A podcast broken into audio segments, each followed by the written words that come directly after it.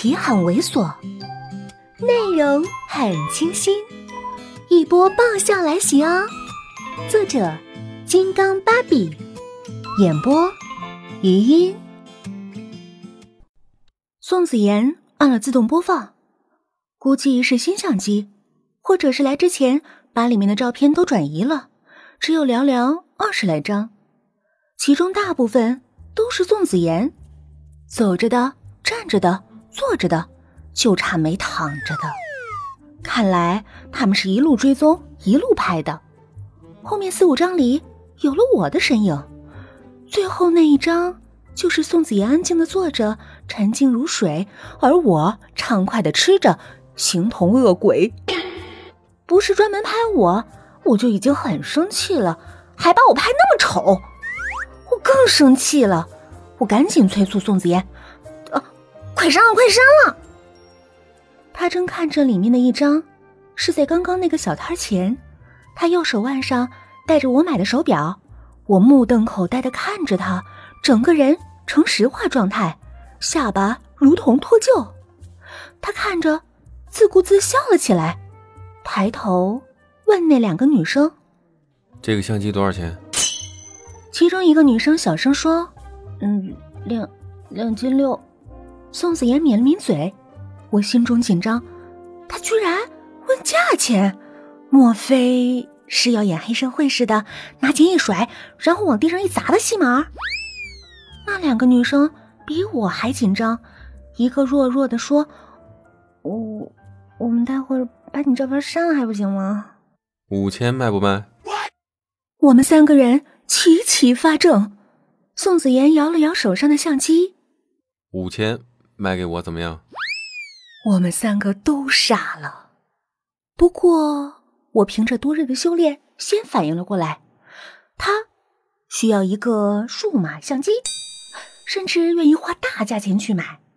于是我立马跳出来，自动请缨：“总经理，如果你想要相机，把钱给我，二十分钟之内，我一定给你买个一模一样的，全新的，一半的利润呐，利润呐！”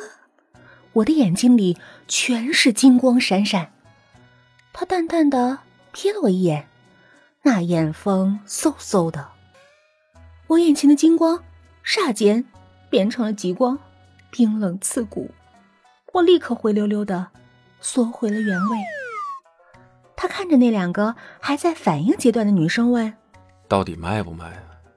那两个女生彼此看了几眼，一个说：“卖。”一个也拼命的点头，看着宋子妍从钱包里拿出来的一小叠钞票，我在一旁默默的累了，掏出小本本记下，隐形损失两千四百块。P.S. 以后和总经理出来，一定要记得带相机赚钱。说到钱，我又不由自主的想摸摸我的钱包，手刚伸进口袋里，我的心嘎嘣一声，惨了，我我我的钱包呢？左翻翻，右找找，把口袋扯出来好好看。做完这一系列动作之后，我终于哀嚎：钱包被偷了。口袋里只剩下刚刚那块小绿石头，我仰天长叹，果然不能占宋子妍的便宜。他不算计我，也不代表小偷代表月亮光临我。我这次算是真的心如死灰了。我，我悠悠的转向宋子妍，悠悠的开口：“总经理，能借我十块钱吗？”他被我飘忽如女鬼的声音小小害到，干什么？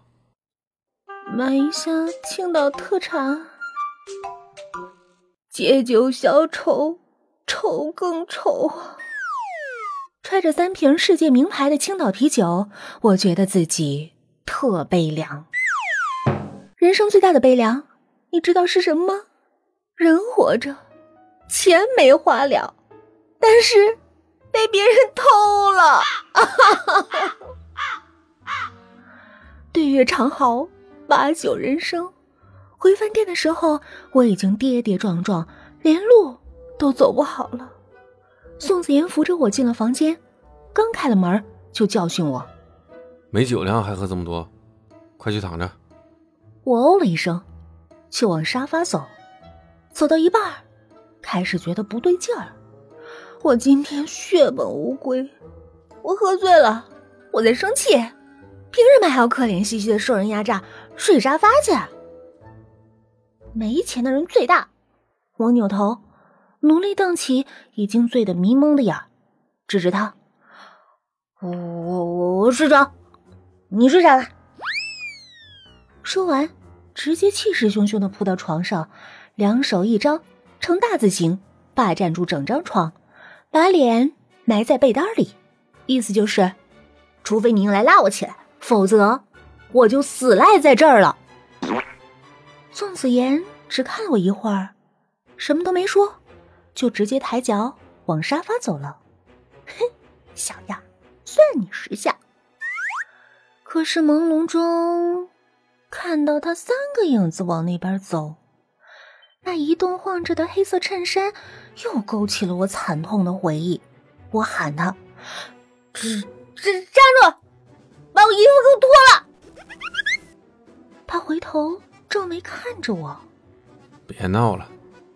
我胡闹什么了？我，我是想要回我的五千多银子。我愤愤，我不管，把衣服给我脱了！他干脆不理我，继续抬脚走。我怒，居然敢无视我！我跳下床，三步两步冲上去，横着眉毛，现在就给我脱了！嗨，本集就到这里。下期见。